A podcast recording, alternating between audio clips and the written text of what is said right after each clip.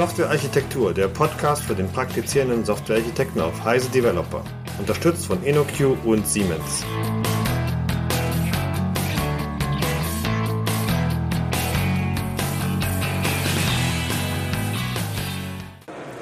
So, welcome to a special episode of Heise Developer podcast. Usually, this podcast is in German. This time, it's in English for a very good reason. We're recording it at GOTO Berlin 2013 at the InnoQ booth, and I have a very special guest. Uh, welcome, Dave Thomas. Oh, pleasure to be with you again, Stefan. It's been too long.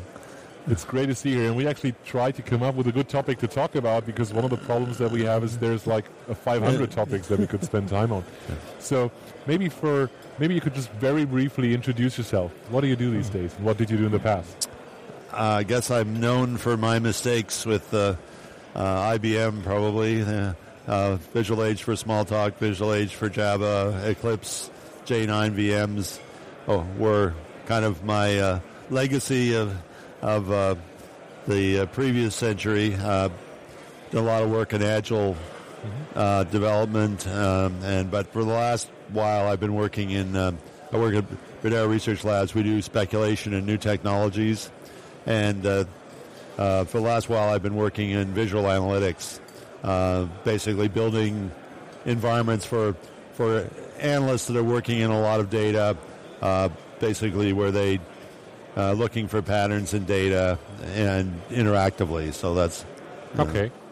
So we, we, we came up with an idea to maybe give the people an impression of what you've done in the past. Maybe we can just talk about the different decades and the programming language you used back then. So sure. The 60s. What did you use in the 60s? On the 60s, I was uh, uh, the main the mainstream language was was Fortran, you know, and then uh, you got lucky to see a interactive system. You may have seen maybe a bit of BASIC and a, maybe a little APL towards the end of that time, and uh, and and if you had to work commercially, then you you had to learn COBOL. So okay. yeah, that that was a. Uh, other than the little bit of interaction, it was uh, Mostly pretty, yeah, pretty, uh, Yeah. pretty boring stuff. But you know, it was at the time it was the the best. That was the and the, and the badge of honor there was we would call it table oriented programming today, right? The, Okay. The really good programmers, the people who programmed an assembler, the systems programmers, they call their badge was to be able to basically define these very clever table driven data structures so that you could do this. So this was kind of a, a really macho thing to be doing then. Yeah. Cool. what did you do in the 70s? 70s was a lot more rich because that came then came you know Pascal and and Modula in the mid years, uh, APL uh, scheme, you know towards the latter part. Um, uh, for embedded systems, we were doing you know the end of the 70s. We were doing a lot of Forth, things like that. So Nice that language. was that was kind of a yeah kind of uh, a rich variety. You know, So the 80s was the decade of Smalltalk for you? Yeah, for, for us, yeah, we started. We were actually doing Lisp and uh, actor stuff, and then uh, we moved uh, and we we did a bunch of stuff in Ada and things like that, and decided we didn't want to go to other complicated languages. You know, sort of Ada is like the Scala, like Scala of today, right? Very complicated language, very rich but very complicated. So we we we went back to Lisp, um, and then we decided we would we really wanted to do objects and modeling. So we uh, actually worked with the first something called OOPC, which was which became Objective C. And Oh, we okay. built our own OOPC implementation, which compiled the Forth for embedded systems. And then that point, we said, well, we really should get serious about this. And so we went uh, back to the university and started a research lab, uh, which would be, was the resulted in all the Smalltalk work that we did, and you know, eventually became OTI. And you know, Very nice. So OTI, that was the 90s, right? That was then the Well- time of Smalltalk and Java in that time? Well, small, yeah, certainly. Well, OTI basically started in '87. Uh, we did an embedded Smalltalk for the Tektronix oscilloscopes, uh, which shipped in 98, 1988, I think. And um, then we built IBM Smalltalk and a lot of other products and some stuff with Siemens. And uh, uh, and then uh, in the mid 90s, when the Java Java train came along, um, we sold the business to uh, IBM, and we did uh, Visual Age for Java, and then after that did Eclipse and J9, and then Cool. I moved on to do e-learning and a bunch of other things, and still tracking programming languages, and then basically settled back into sort of uh, vector functional computing and you know some other strange things, right? So your uh, the track you're part of here at uh, at GoTo is called uh, Back to the Future. Back to the past? What was Back to the? I can't Back- remember. Back to the Future, Back as, to as in the Future, movie. as in the movie. yeah. So um, the stuff there is uh, maybe forgotten ideas or ideas that have become unpopular but are still very much worth looking at. So what was your talk about? So I was talking about the joy of array programming. Um, um, So which- give us a brief explanation. What so- that is, what is that? So there are there were a set of languages started way back in this in the '60s, actually, with a fellow called Ken Iverson. Actually, curiously enough, most of the array languages were invented by Canadians. Um, so I guess that's maybe fitting that I should be talking about it. But uh, there were languages like APL and J and K um, that uh, where the, the the entire model is based on computing with arrays. So the only data type is really an array, and uh, all the operations are on arrays. And this is a very powerful and fast, efficient model for working with lots of data. And today we're actually using it again in the sense that it's used in all major hedge funds and so on.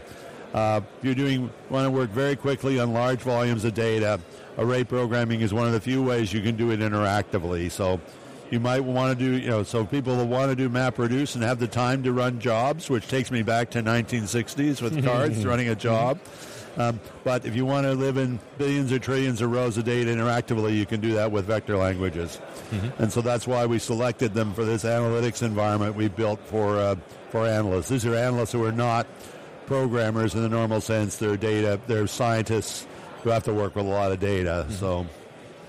So uh, in, in, in this space, I know I know there is APL, but that nobody nobody really uses APL anymore, or, or do they? Is there somebody who does that? Oh yeah, there's a company called Dyalog uh, APL, which is still a very nice IDE, and um, um, uh, and it, it's still widely used by the companies that made an investment there. Um, uh, a couple of very large Danish companies have substantial global deployments of financial applications and so on. So you'll still find uh, pockets of APL uh, programmers. There's still probably a lot more APL programmers around than there are Smalltalk programmers around. Oh, okay. Um, uh, J still used very it's kind of as a, as a calculator language or a thinking language by a lot of people. I thought it was Uh, more like a like a game in obfuscating what you're doing because it's really absolutely amazing what, how much stuff you can do with. It. It's very dense. Stuff. Well, I think it's like many things. that They're you know functional languages are often called high barrier uh-huh. languages because you have to make the investment to learn it. But it, in some sense, it's it's this instrument, right? And once you you know, in the sense of if you're really efficient at using Emacs, right? You know, you basically know where the keys keys are, and, and you, you play music, right? So the mm-hmm. the reality is, you know, if you spend sort of three months climbing the learning curve, mm-hmm. which is pretty typical for any getting competent in anything, right? Um, then you you it, it just comes to you and you just start seeing it, right? And that's and then you go, wow, you know, I can tweet you my whole application, you know. Here's the whole program versus you know going through mountains of codes. So there, there's some trade-offs, but it's a thinking process that's very very interesting. And you know if you actually care about computing and understanding viewpoints, um, you know Erlang, Haskell, you know these things, Smalltalk, they all explored the kind of extreme of the model, right, where everything was consistent and, and done in a, in a way. And so the vector languages are very interesting from that perspective. And uh, today in the financial community, uh, uh, languages like KDBK and Q, KDB in particular, uh, are used still very heavily in hedge funds and places like that. So what's a what's a current and suitably modern one? What would you recommend actually as a as a language to play around with if one is interested in? So I think the the best language to program in is you can just go to J Software and download J. Mainly J I recommend because there's a lot more learning materials around it. Okay. Um, commercially, probably the most successful language is a language, well, a, a thing called KDB uh, from KX Systems. Um, I don't recommend doing this lightly, um, Okay. um, in the sense that you you will get very frustrated if you're not prepared to put in the time. Well, which would be the same thing, I think, if you went to learn Scheme Yeah. uh, or, or, or, or Scala or anything. But you do need to to be prepared for something completely different. But it's a good way to impress your friends It's a afterwards. good, right? yeah, it's a good. And we did a neat project um, here at the Hasso-Plattner Institute, uh, just in Potsdam, with uh, some students. Actually, students are two of the students uh, that worked on the project here, volunteers. I act as a customer to fourth-year students doing a project, and they did a interactive J uh, programming environment in the iPad where you can. You can wear a thing on your wrist for like a power company, and you can actually do your queries just by moving glyphs into Mm-hmm. in composing small programs to actually query the, power and the lines and things like that. So, very nice example and a, a local student project that they did. And they started at the beginning being really object oriented. Sort of uh, Robert's a squeak, the professor's a squeak, and um, lively advocate with Dan Ingalls and so on. And they said, "Oh, this is pretty strange, but it, it's it's an iPad." That was the catch, and uh, but they've come away now, and they're they're they really found it quite interesting, and they become quite curious about the whole array programming thing and so on. And that's been my experience. Once you show it to young people, they just go, "Wow, this is amazing!" You know, I, I could have typed pages and pages of code, but here it is in a few characters. You know, I can do this. Like I showed on the screen, a complete text editor written by Arthur Whitney. It's written in K, and it's 72 characters, and it's the equivalent of you know any text editor. So. yeah. Very nice. so the um, so how do you typically uh, uh, integrate that with the rest of your system? Is it just you export a file somewhere and then you import that into your uh, interactive J or KDB environment and then export the result, or do you actually integrate it into the live system and have sort of a native bridge? What's the way to, to build a larger system that incorporates array programming? Well, I well, I mean, it really depends. I mean, typically you run it's a programming language, so it integrates in the same way that most programming languages do. You could either talk through a, a web service, or you could, you know, in the back end, or you could run it in a browser if you had a plug-in. So in the usual way that you would do that. Um, some people run their complete system, and in in our case, we do all the analytics in the vector back end, and we do all the presentation through a JavaScript front end. Uh, so we man, then the IDE is all written in JavaScript. So the all the tools for the analysts and so on are done in JavaScript, but the execution's all done in the back end in vectors. And do the analysts actually have some sort of uh, directly creating a, a program like an ad hoc query capability with a Oh SQL yeah, well, system, something like no, that? no, or- yeah, we have we have a complete visual query. I see. So the model is if you can use if you can use a uh, something like MS Query or you know Excel or something. In other words, you know enough about how to query databases generally, and you know enough about spreadsheets. So we have something like Google Docs, but you can, it'll work on a trillion rows. So you can actually put expressions in there that work. So you can do that, and then you can turn and deploy that into a you can deploy that into a desktop uh, app that you can give people, so you can actually you know punch it out as a as a service and say, okay, this thing that was like a spreadsheet now you can chart it up with colors and things like that, so you can turn it into a dashboard thing or whatever you want. Right? Cool. Yeah. So this is maybe maybe an assault because we haven't agreed on this before. But if, if you think about other things, you've mentioned array programming as such a, sort of an undiscovered or forgotten art. Yeah. Are there maybe three other things that you'd remind people of that are, don't get enough Well- attention? Well, I think actors is very important, uh, and uh, you you know with Akka, I think you know there's a lot more coming out there, but certainly actors are an area. Erlang representing a model of the let it fail model of Erlang, so much better than exceptions. You know the whole you know exception handling should be just banned from programming languages, right? The Erlang is a much cleaner model of doing that. Um, so microservices today, the popular thing being is really, you really that's really Erlang concepts being applied in other languages, as I see it. Um, I think um, you're also seeing a, re- uh, uh, sort of re- people re-looking at things like Haskell. Again, because you know things like type inference, uh, a strong type system, and so on. Now we're sort of bringing these things together and things like TypeScript, Dart. You see soft typing coming in, inferring the types. So I think these things are coming. So Haskell's also an interesting, interesting data point. to look at. And oh, Scheme, I guess, if you haven't seen it, but I think a lot of people. I mean, that, that's probably the most important book in computer science is the structure and interpretation of mm-hmm. computer programs. I mm-hmm. mean, the people who've read that Mm-hmm. I book think with that, differently. yeah. yes. And I'm always shocked that people have, are not familiar with that book. Yeah, I also like the little schemer a lot. That's Little so- Schemer's something great, that I too. recommend to people when they Yeah. go on vacation Well, and I don't think- bring a I- computer. there's, there's, a, there's versions of those for Clojure now, since Yeah. Clojure's the kind of new scheme, if you want. Sure. So, so I think you know, those are probably the ones.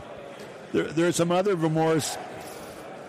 I guess the other ones are more isolated, but there's some interesting things in data flow programming and uh, other language paradigms. But um, pattern matching, for instance, like Prolog, which you see now, uh, also a Datalog, for instance, which you see being used in um, as a query language in uh, Datomic.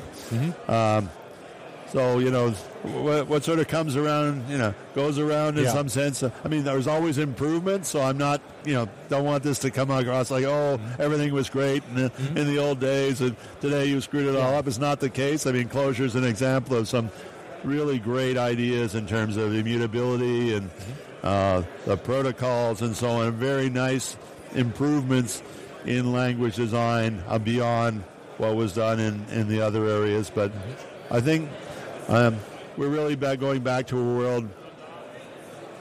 Well, I think because you, you when the vendors don't control the language you use, and one of the nice things about building services is people don't care what the you know they don't really care what you implemented the service in.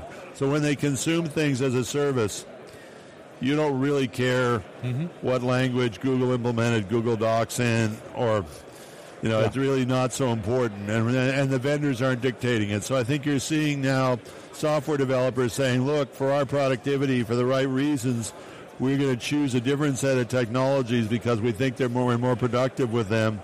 Uh, and that's we're free to do that because we're not constrained by the enterprise choices, Mm-hmm. which makes it difficult for the people. I'm sure many of your cli- clients, you know, who say, "Well, I go to go to and I hear all this great stuff, but then I go back and it's you know, Yeah. you know, Java 1.x or 2.x," and Yeah. and I think I think the answer is that enterprises will just follow in Slowly, time. but yeah, agree. but Yeah. but you know, then in the in the interim, that but even the thinking, you know, uh, I mean, is, is important. It's useful to think to actually sort of understand functional programs.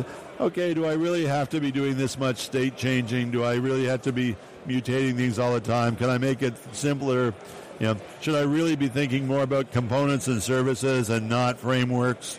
But you know, so I can. Right. reduce the service area as opposed to Yeah, you know, I agree. expose the service area because uh, yeah. And so I, I think those kinds of thinking are coming slowly. But for those of us that are able to work with business executives that really want to get things done, there's a lot of freedom now. I mean, you you- your, your choices of tools and technologies really can change the productivity. I mean, I mean, doing what we're doing would simply not be possible with any of the other technologies. you Yeah. know. Uh, So looking back at the last, what is it now, 45 years or something don't, like I that? don't try not to do Um, that. I have to do sorry. subtraction. It's too hard. Yeah. Sorry, I had to remind you that. So looking, looking at that time, do you think that the um, that the pace has been like uh, uh, the same of all the time? Is it just always new stuff coming up, or is is it is, my, is it just my feeling that we had a sort of a little bit of a dark time uh, in the, at the beginning of, of the last decade, and then it started picking up steam again, or is it just my personal impression? No, I, th- I think it is. I mean, the big problem is when you have vendor dominance Mm-hmm. and fear.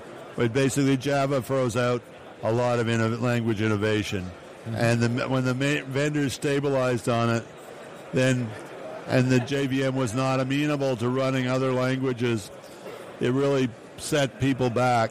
Um, not because Java was bad, but just, just a property of the fact that there was a, a, a rush to try and standardize counter Microsoft by the, you know, it's called ABM, anything but Microsoft. You know, the SAP, IBM, Oracle all went with Java to counter, and and so, and that meant there was a lot of, you know, you, were- you had to do things one way, and the problem it's it's kind of you know like it's like not having diversity in society. It's just unhealthy. So I agree. So language diversity is and, and, and diversity of process too. I mean, like you know, mm-hmm. you know, agile is kind of just as bad if you just take the 12 commandments from XP or the seven practices from Scrum. I mean, if you limit yourself to those sorts of things, then you lose the creativity and so on. You you always have to be learning and adopting.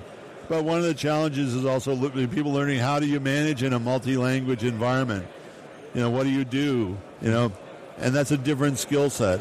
And for enterprises, I think this is going to be remain more and more challenging. So I think the real question is where will, will we have traditional IT in 20, 20 years? I don't think we will. I think business, you know, IT is going to be much more run uh, by people in the business. And, you know, ultimate pair will be a business person and a programmer, developer working together. It won't be uh, yeah. requirements and so on. And, and today, with, with the, the fact with things like R, you know, and modern spreadsheets and new languages, you can do a lot of the computing yourself. I mean, if you can run a spreadsheet on a trillion rows of data, what do you need an XP team for?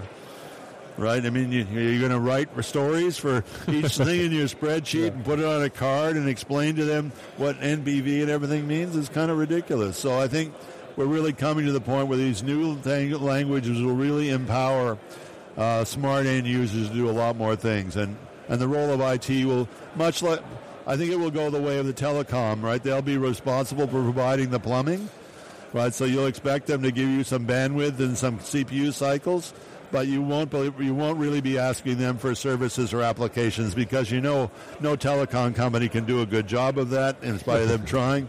And I don't think most IT organizations can do that either. So they'll either be buying things, more things like more, you know, enterprise things like SAP or SAP or PeopleSoft or things like that, or newer versions of those, or using smaller companies to do these things, or building them themselves in the business.